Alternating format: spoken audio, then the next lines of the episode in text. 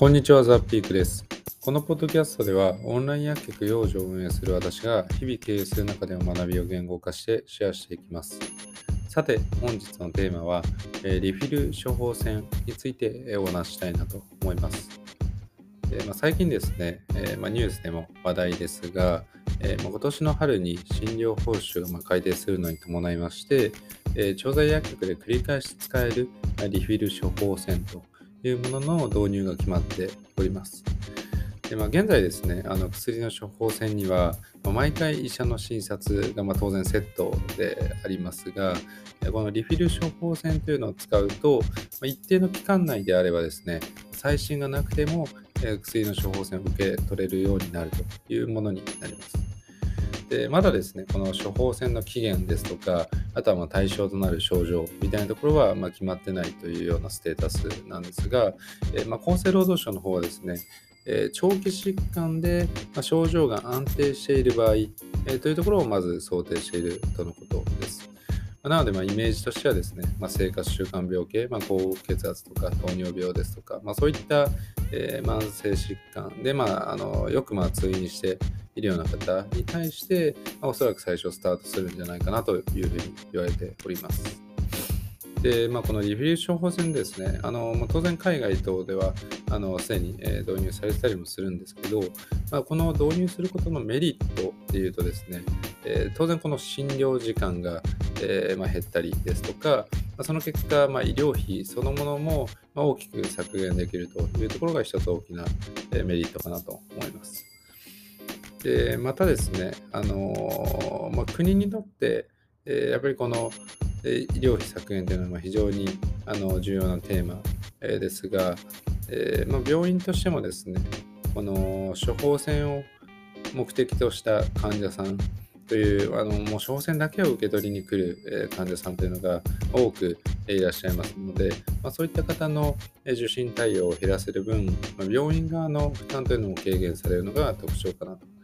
ですので、ま、結果として診察の効率化にもつながるというふうに考えられております。でまあ、一方でですね、まあ、この病院離れ、えーによって、まあ、医者がこの経過観察する機会がま減ると、えーま、病院側としては、まあ、その些細な変化、えーみたいなところを把握するのが、少しハードルが上がってしまうという、まあ、そういったデメリットもございます。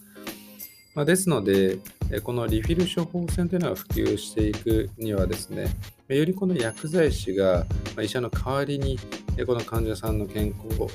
状態というところを、観察する必要性というのが出てくるというふうに言われております。えーまあ、こういった形で、まあ、薬剤師がですね、まあ、服薬の状況や、えー症状の変化、あとはまあ副作用の発現の兆し、まあ、そういったところを、え見ていくことが、まあ、求められております。でまたですね、まあ、こういった薬剤師の業務の変化に伴って、え結構海外ではですね、まあ、調剤システムの自動化、えみたいなところも、え実施されているような、え国もございます。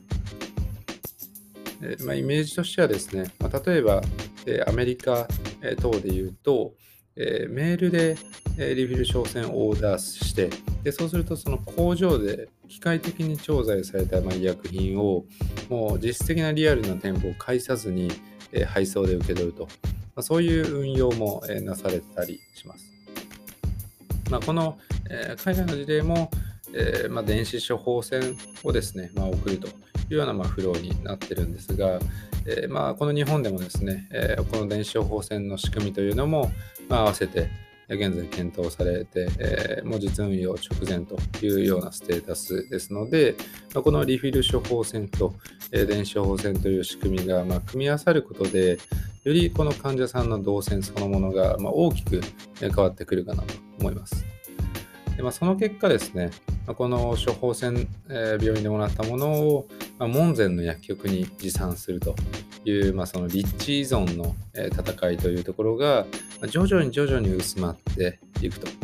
まあ、ですので、まあ、そういった中でですね、よりこのオンライン上で、えスムーズな医療体験をお届けする、まあ、そういったまあ私たちの取り組みというのが、徐々にえ患者さんに対してまあ浸透していく、まあ、そういったきっかけになるんじゃないかなというふうに思っております。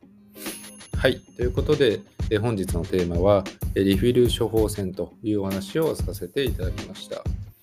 ではまた。